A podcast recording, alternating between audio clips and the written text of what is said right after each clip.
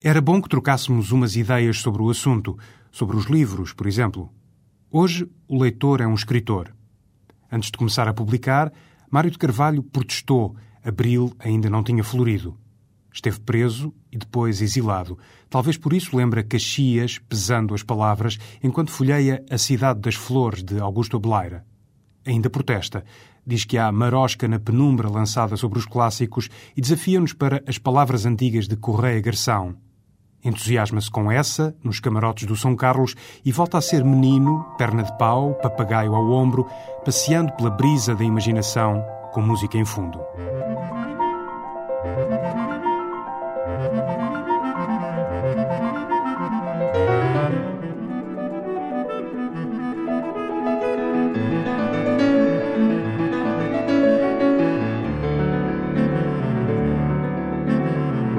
Muito boa noite, Mário de Carvalho. Uh, a literatura e a música andam há muito de braço dado. Uh, os livros, para além de cofres de palavras, podem ser também, muitas vezes, uma espécie de caixinhas de música.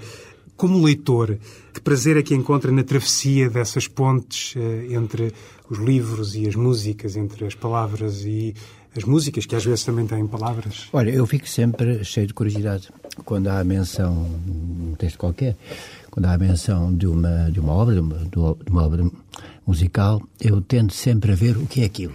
Não é? Vai à procura. Eu vou à procura e às vezes desculpa, outras vezes não. E durante anos e anos e anos eu não conseguia associar a uma, a melodia de que aparecem três ou quatro versos na Ilha do Tesouro, do Stevenson, não conseguia associar uma música. Eu recordo-me de que, que, quando era miúdo e havia houve uma transmissão radiofónica da Ilha do Tesouro, o realizador tentou, os, os atores tentaram inventar uma música que lhe pareceu muito frouxo. É a sobre canção 15 homens sobre o cofre do morto e, oh, oh, oh, e uma garrafa de roubo. Como é que isto ficaria em música? Hum. Acontece que graças às, enfim, às, às maravilhas, não é, aos milagres do YouTube, eu consegui outro dia encontrar, não digo a música da canção do, do Pirata, do, do Billy Bones, na Ilha do Tesouro, mas encontrei uma versão que me parece bastante, bastante interessante, que é uma versão do princípio do século XX. Sentiu-se transportado para o livro, devolvido de certo ao livro? Modo, de certo modo, aquela canção uh, tomou um outro corpo. É? Porque, enfim, eu lia improvisando ou inventando eu próprio uma música e de repente ela aparece-me com a sua vibração, com a sua vivacidade e isso, e até um certo sentido de ameaça hum. e de mistério. Vamos deixar os ouvintes um bocadinho à espera dessa música. Este livro, Ilha do Tesouro, é um livro de aventuras, é um arquétipo da aventura dos piratas, perna de pau, eh, tesouros escondidos. Lembra-se quando é que foi o seu primeiro encontro com esta obra? Ah, foi, foi, na juventude? Foi, eh, foi há muitos anos, na meninice. Na meninice não é? Eu aprendi a ler cedo, mas eu teria para aí uns, sei lá, oito anos ou coisa parecida, quando abordei pela primeira vez a Ilha do Tesouro não me lembro já, foi numa versão, se eu não estou enganado, de uma coleção que havia então chamada Biblioteca dos Rapazes. Foi sim, foi seguramente. Biblioteca dos Rapazes. A Biblioteca dos Rapazes. E, bom, e depois, quer dizer... Uh, Voltou ao livro. Voltei a lê-lo por várias vezes, até porque isto não é apenas um, enfim, um grande livro de aventuras, não é um arquétipo das histórias de piratas, é mas é um grande livro da literatura universal, que marcou de uma forma eh, premente, não é? E definitivo o nosso imaginário. Nós hoje, quando pensamos em piratas, pensamos no Long John Silver. Uhum. Quando eu era gaiato havia uma canção que circulava que ia para casa pena que nós, que nós não, conseguimos, não conseguimos recuperá-la, se calhar. Que é Eu sou o pirata da perna de pau, de olho de vidro e cara de mau. Mas toda esta, toda esta mitologia de, da ilha deserta, do mapa do tesouro, do o, o papagaio do pirata, não é? A perna de pau, as escunas, portanto, tudo isto uh, está, vem, uh, obviamente, vem de uma, há toda uma literatura sobre, sobre de aventuras, sobre o mar e sobre piratas, mas tudo isto é, de certa maneira, uh, reelaborado e é-nos devolvido e marcou-nos eh, profundamente por eh, Robert Louis Stevenson, pelo, pelo, pelo autor de, de Ilha do Tesouro. Um autor capaz de criar grandes ambiências. De... Como é que define, para quem, enfim, ainda não leu? Uma atmosfera que, no fundo, acaba por ser estranhíssima, não é? Pense nesta canção, não é? 15 homens sobre a arca do morto e o oh, oh, e uma garrafa de rum. Bom, isto é muito que se liga Porque a arca do morto uh, pode significar a arca, o baú do marinheiro. Aliás, como o, a, primeira postagem que, que aparece, o Billy Bones traz atrás de si um homem com um carrinho e a sua arca. E é na arca dele que está o mapa do, do tesouro, mas Dead Man's Chest também é um recife nos mares do sul, em que os piratas se reuniam, mas também é um sítio em que encalhavam os navios, não é? Portanto, há todas estas derivações de sentidos, estas uhum. conotações que, uh, bem, que são importantes numa, numa obra literária e que nos dão, de certa maneira, a medida da espantosa capacidade de, criação de sentidos, não é? Do, do Robert Louis Stevenson. Hum. Marco Carvalho, quer partilhar connosco alguma passagem deste uh, romance, uh, A Ilha do Tesouro? Vamos ler, olha, eh, só um bocadinho. Logo depois de uma espantosa apresentação da personagem. Este pirata que bate à porta e parece ir para a casa do destino, este bater à porta da estalagem. Ah, são quatro. Bum, bum. da, da estalagem da Admiral Bumble. Lembro-me dele como se fosse ontem, arrastando-se até à porta da estalagem com o seu baú atrás, num carrinho de mão. Era um homem alto, forte, pesado, queimado pelo sol. Um rabicho de cabelo gorduroso caía-lhe sobre a casaca azul cheia de nódoas. As mãos eram ásperas, com cicatrizes, as unhas negras e partidas. O golpe de sabre na face deixara uma cicatriz de um branco lívido. Lembro-me dele a olhar em redor para a enseada, enquanto assobiava baixinho, começando depois, repentinamente, aquela velha canção do mar que tantas vezes voltaria a entoar. Quinze homens sobre o baú do morto, e o oh, e uma garrafa de rum. Tinha uma voz desafinada e vagarosa, que parecia modelada e gasta pelos cabos de cabrestante. Depois bateu à porta com um pau que trazia na mão e quando meu pai abriu, pediu-lhe rudemente um copo de rum. Quando a bebida lhe foi trazida, bebeu devagar e saboreou-a demoradamente, como um conhecedor, continuando a olhar em volta para os rochedos e também para a nossa tabuleta.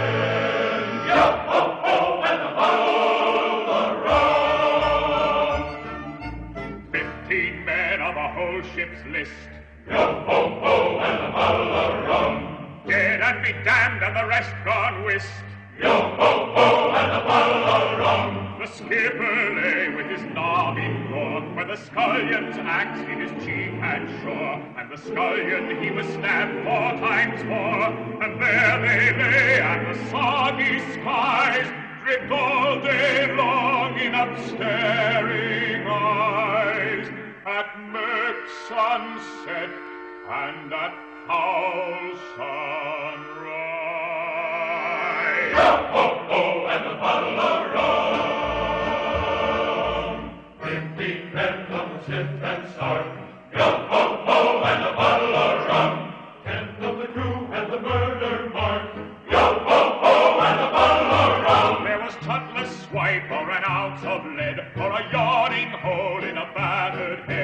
Scout, there's Scout with a rod.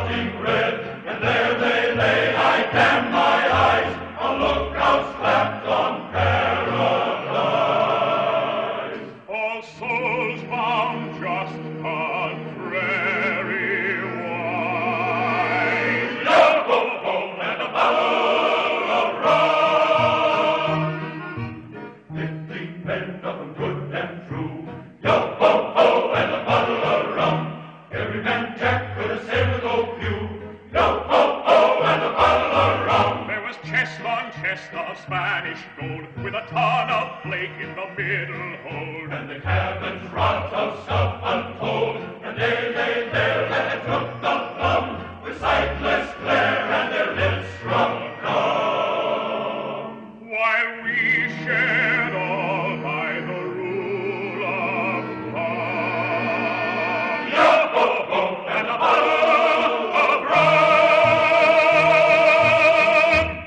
Depois de nos aventurarmos na Ilha do Tesouro, vamos conhecer outras leituras do agrado do escritor Mário de Carvalho, um escritor português agora, um escritor do século XX, Augusto Abeleira, um escritor que, por vezes, ficamos com a ideia que hum, podia ser mais lembrado. É, sim, eu penso que eh, isto deve acontecer eh, em relação a todos os bons escritores, é que há um momento em que eles são obnubilados. É como se uma nuvem passasse por cima do nome ou da decoração deles. E, de facto, tem-se falado muito pouco, de forma, enfim, que me parece injusta, do Augusto Abeleira, que foi um escritor também que marcou o nosso século XX. E especialmente com este livro, este livro de juventude e sobre a juventude, que aparece é? em 1959 e que é A Cidade das Flores. Foi um livro que teve um enorme impacto na altura sobre os jovens. É um livro que é um grito de rebeldia, é um grito de afirmação da juventude contra a tirania. E é um romance extremamente fresco, alegre e também tem um enorme subtexto. A cidade das flores eh, refere-se a Florença, passa-se em Itália, mas não é de Itália que Augusto Flores está a falar. Augusto Flores está a falar de Portugal. Mas a ação não podia passar-se em Portugal, senão... Mas não, mas não, evidentemente, eh, portanto, a censura não consentiria, ele iria ter problemas de censura, de maneira que ele transfere para a Itália, mas eh, todos nós, eh, na altura, percebemos que era, era de nós, claro que era de nós e da nossa resistência, no fundo, e da tirania que havia em Portugal, que ele estava a falar. E há aqui uma, enfim, uma passagem do, do livro em que quatro jovens, três raparigas e um rapaz, vão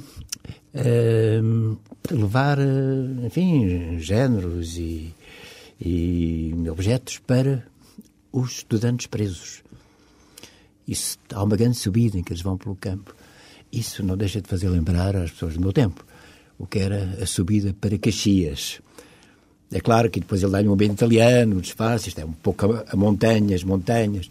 Não, não. Mas eh, quem viveu esses momentos não pode deixar de pensar isto era como quando nós íamos levar aos nossos presos não é? Também, enfim, os sacos com alimentos e com, e com outras coisas. Portanto, isso, isso, isso marcou. Mas também essa juventude, e acontece muito nos livros do Augusto Player, há sempre referências musicais do Augusto Player. Ele era, não sei se era um melómano, mas era uma pessoa que gostava muito de, de música e aparecem mencionados sempre várias, várias obras de música. Aqui aparecem várias, o Richard Strauss, concretamente, exatamente na, na passagem que eu vou ler um bocadinho. Mas também aparece uma canção que é muito fresca, muito bonita e muito alegre. Uma área das bodas de Fígaro, que é Voi que sapete que coisa é amor. E eu vou, se estiver de acordo. Com certeza. Estiver de acordo, Vamos começar pelo eu livro. vou ler. É, bom, é, isto não é, não é nada fácil de ler, porque há muito, há muito diálogo. O contexto é este. Jovens, três jovens, três raparigas e um rapaz sobem carregados de sacos pelos campos até, enfim, a uma prisão. A uma prisão. Mas antes de lá chegarem, quanto a Rosa Bianca continuava, a volúpia de sentir o chão a morder-lhe as plantas dos pés. E resolve cantar, ou melhor, gritar. Cantava com toda a força que podia e a música, uma música que ela improvisava à medida que ia cantando, saía terrivelmente desafinada. Calou-se e repetiu: Não sonho como é bom. E se eu também experimentasse? A Lucia. Mas voltou com a palavra atrás. Trazia meias e terias de as tirar. Sujava depois os sapatos. Desculpou-se. Júlio, chamou Rosa Bianca. Gosta de Strauss? Ricardo? Sim. Rosa Bianca estava distante. Para se ouvirem, tinham de gritar. Não sei, respondeu Júlio. Conheço o mal de resto. E depois, sem transição alguma, gritando sempre. É verdade o que se diz, Rosa Bianca, que você está para casar com Giovanni Fazio. Por quê? Por nada. Era só para saber. E depois? Mas prefiro Mozart, sabe? Deu uma gargalhada e cantou. Voi che sapete che cosa è l'amore. Rosa Bianca repetiu. Voi che sapete che cosa è l'amore. Não sabia o resto da letra, bastava-lhe a música. É assim tão bom andar descalça? perguntou Lucia. Rosa Bianca respondeu-lhe metendo a resposta dentro da música. Nem tu sonhas, nem tu sonhas, sonhas, pum, trai, lá, lá, lá.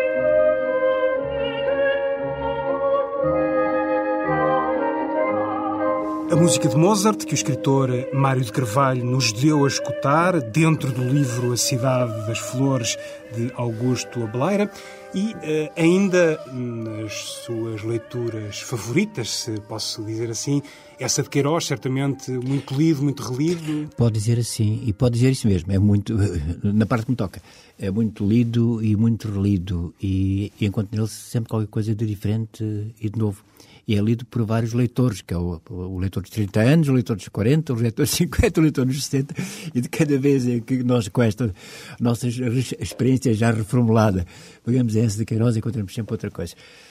Curiosamente, há pontos em que, enfim, que para nós são importantes nas primeiras leituras e que deixam de ser, há pontos que uh, se realçam e tomam importância na, na segunda leitura. Hum. É muito curioso, mas quer dizer, os grandes autores como essa propiciam isso, de facto, a possibilidade de nós irmos sempre tendo eh, leituras diferentes e leituras novas. E não é raro, não é raro que eu agarre, por exemplo, nos Maias, uh, na Relíquia ou no Primo Basílio e volte lá e vá ver como é que aquilo se fez. E vai espantar-me sempre com a grande capacidade e a grande maleabilidade do uso da língua e dos processos de narração em, em Asa Queiroz. Fico sempre surpreendido e muito invejoso, devo dizer.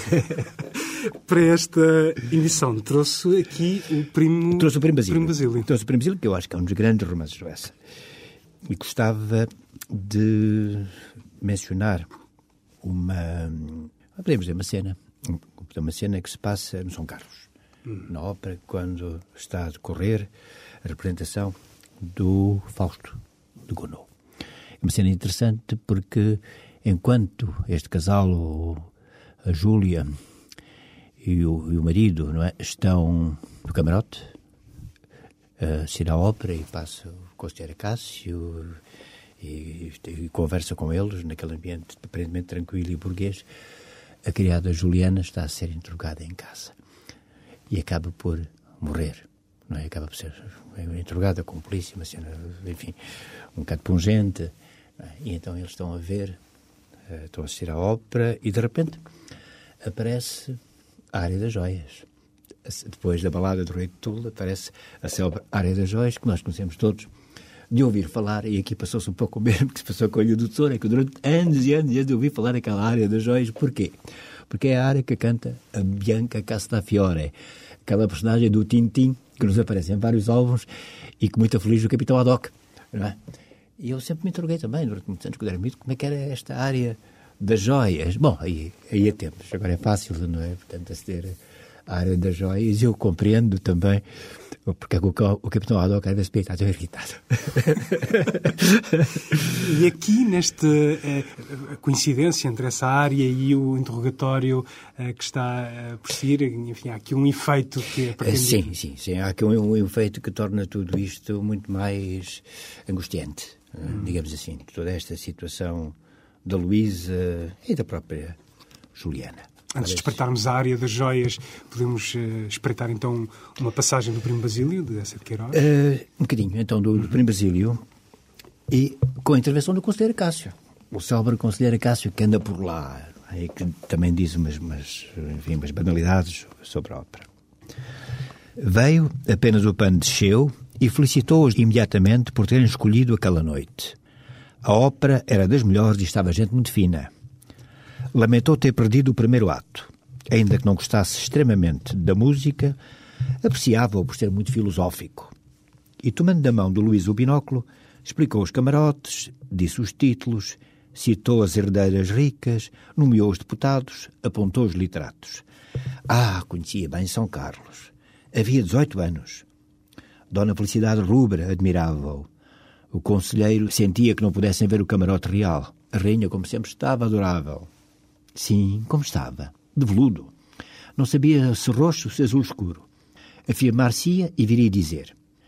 Mas quando o pano subiu, ficou sentado por trás de Luísa, começando logo a explicar que aquela, Cíbel, colhendo flores no jardim de Margarida, posto que, segundo a dama, ganhava 500 mil réis por mês. Mas apesar desses ordenadões, morrem quase sempre na miséria, disse com reprovação. Vícios, ceias, orgias, cavalgadas. A portinha verde do jardim abriu-se e Margarida entrou devagar, desfolhando uma almequer da legenda, caracterizada de virgem, com as duas longas tranças louras. Cismava, falava só, amava. A doce criatura sente em volta de si o ar pesado e queria bem que a sua mãe voltasse.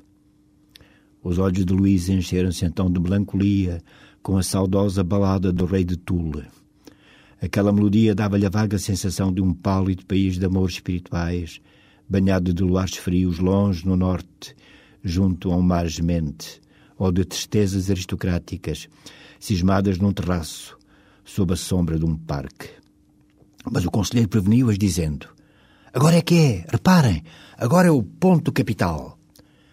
De joelhos, diante do cofre das joias, a dama requebrava-se gargateando. Apertava nas mãos o colar extasiada, punha os brincos com denguices delirantes, e da sua boca muito aberta saía um canto trinado de uma cristalinidade aguda, entre o vago sussurro da admiração burguesa. O conselheiro disse discretamente: Bravo! Bravo! E excitado dissertou: Aquilo era o melhor da ópera. Era ali que se via a força das cantoras. Aposto que os ouvintes terão sentido, como eu, o prazer especial que lhe dá ler essa de Queiroz. Confirma? Dá muito gosto de ler essa de Queiroz. Não é voz alta, devo dizer. Mas leu muitíssimo eu sou, bem. eu, sou, eu sou adepto da leitura silenciosa de Santo Anselmo. E estávamos nós a escutá-lo e, mais uma vez, a música a surgir na rádio, no caso, com a área das joias do Fausto eh, de Charles Gounod, que podemos eh, também agora escutar um pouco.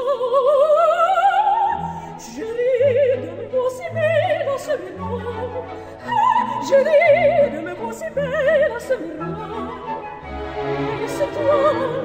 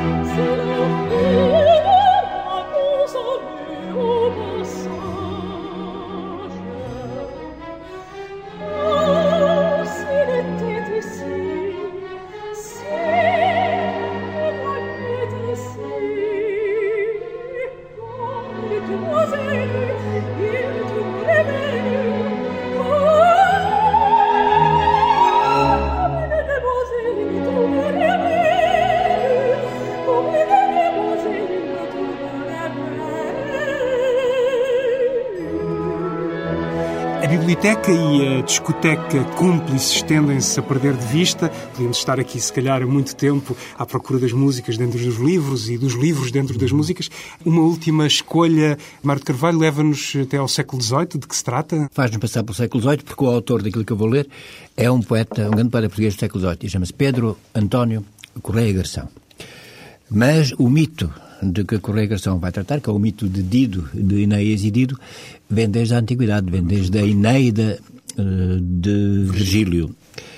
Ineias é um troiano que vem derrotado da guerra de Troia, passa por Cartago, onde ajuda a rainha de Cartago, Dido, enfim, a vencer alguns dos seus inimigos. Dido apaixona-se por Ineias, mas Ineias não pode ficar. O seu destino leva-o para a Península Itália, onde ele vai fundar não é bem Roma que ele vai fundar, é outra cidade, mas enfim, eh, vai fundar a civilização romana. Ele tem essa incumbência e abandona a pobre Dido em Cartago. Dido não suporta esta separação, esta afronta, este desgosto.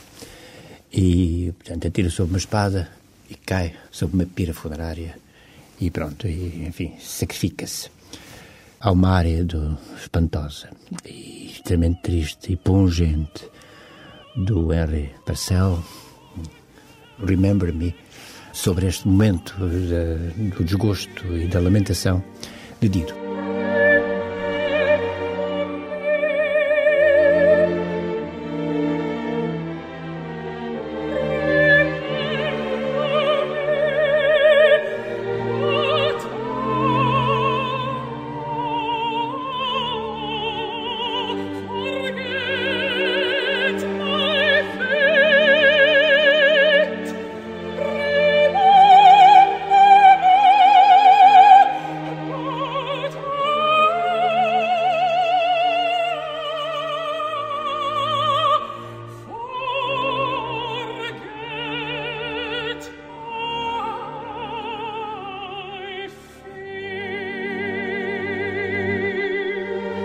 Pedro António Correia um grande poeta neoclássico do século XVIII, agarrou no de no meio de uma pequena peça de teatro que ele fez chamar Assembleia ou Partida e põe uma das personagens, penso que é uma noiva, a cantar um poema que diz respeito a esta situação.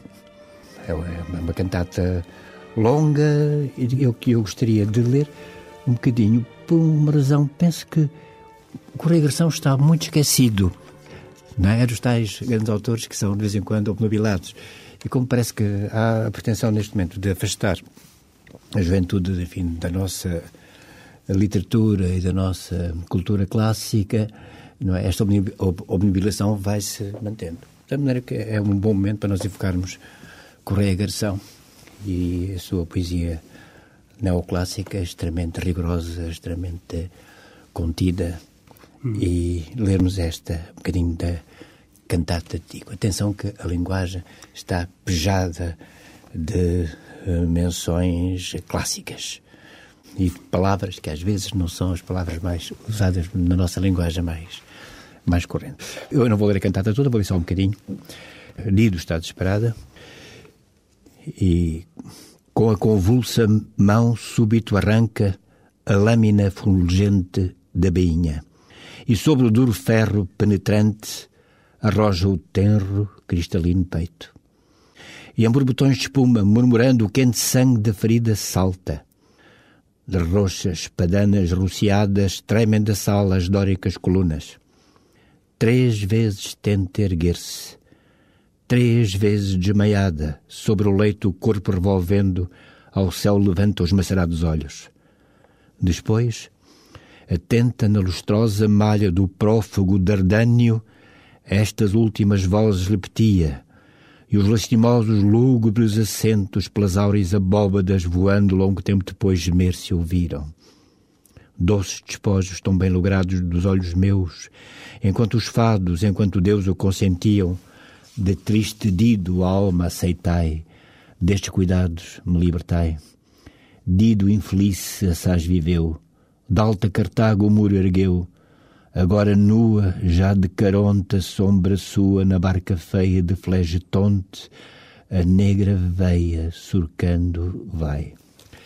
Aqui temos o fim da cantata de Dito, que tanto comoveu, por exemplo, Almeida Garrett. Hum, há aqui um linguajar antigo, raízes antigas das palavras, que aliás sublinhou antes de nos partilhar connosco esta, esta passagem, uma utilização das palavras que me faz voltar àquilo que dizia há pouco. Os jovens estão a ser afastados da cultura clássica, das... Eh, Sabe que às vezes dá a impressão de que há um desígnio que leva a cortar eh, a memória a uma a uma ablação da memória, como se, uh, para além do, do, do, instante que estamos a viver, do, enfim, nos últimos momentos das nossas próprias vidas, não houvesse nada. Como se, por exemplo, a nossa literatura não fosse, não fosse constituída sobre uma espessura. Como se estes autores, como por exemplo Correia Agressão, não estivessem também ainda dentro da nossa poesia. É? Parece que tudo é inventado no momento, que tudo é feito agora para consumir rapidamente. E, portanto, todo o nosso passado, são 900 anos, praticamente, da literatura. Tudo isto é omitido. Eu não percebo porquê. Talvez seja com o objetivo de criar consumidores dóceis. Não é? A literatura interroga e forma cidadãos. E as pessoas talvez tornem fiquem mais abertas e com mais. Uh, e, e há mais dificuldade a manipulá-las se queremos cidadãos dóceis, é? cortar-lhes referências culturais é um bom, é um bom princípio.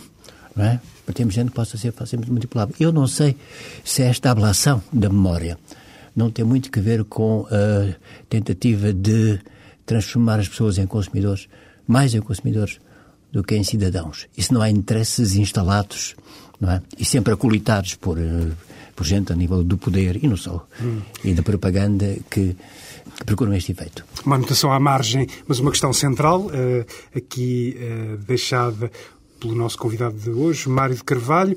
Escutámo-lo como leitor uh, interessado e apaixonado até por estas ligações entre a música e a literatura, que encontramos, uh, não podia deixar de trazer aqui o seu mais recente livro, publicado já este ano, A Sala Magenta, publicado pela Caminho, que encontramos também na sua obra. Neste livro, eu encontrei umas cinco, creio, cinco ou seis referências musicais mais ou menos extensas. Há logo uma, nas primeiras páginas, muito engraçada, que tem a ver com o toque de telemóvel, com o kitsch, toque telefónico, hum. com música clássica. E há, mais eh, quase no final, uma outra breve referência que uh, leio apenas enfim, uma passagem, uh, começa a ficar velha, Gustavo Miguel, Gustavo Miguel é o protagonista, um realizador, enfim, não muito bem sucedido, começa a ficar velha, Gustavo Miguel, diz a irmã, riu-se ela no final do jantar, já vou simpatizando com o duplo concerto de Brahms.